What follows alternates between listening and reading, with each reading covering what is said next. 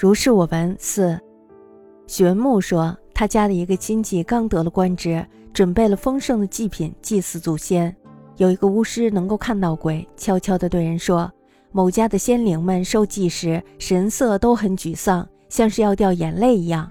而后向某甲的鬼魂却坐在他家对门的屋脊上，翘着脚，一副幸灾乐祸的样子。这是什么缘故呢？”后来这个新官到任不久，就犯罪伏法，人们这才悟出他家的祖先悲哭的原因。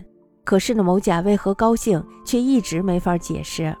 过了很久，有知道新官隐私的人说，某甲的女儿有姿色，他曾经呢让某个老妇用金银珠宝买通，陪她睡了几个晚上。人不知道，而鬼却知道。谁说暗地里就能做缺德的事儿呢？许文木言，其亲传有心得观者，盛具生理想足考，有无能视鬼？窃与人曰：某家仙灵受祭时，皆颜色残局，如欲下泪。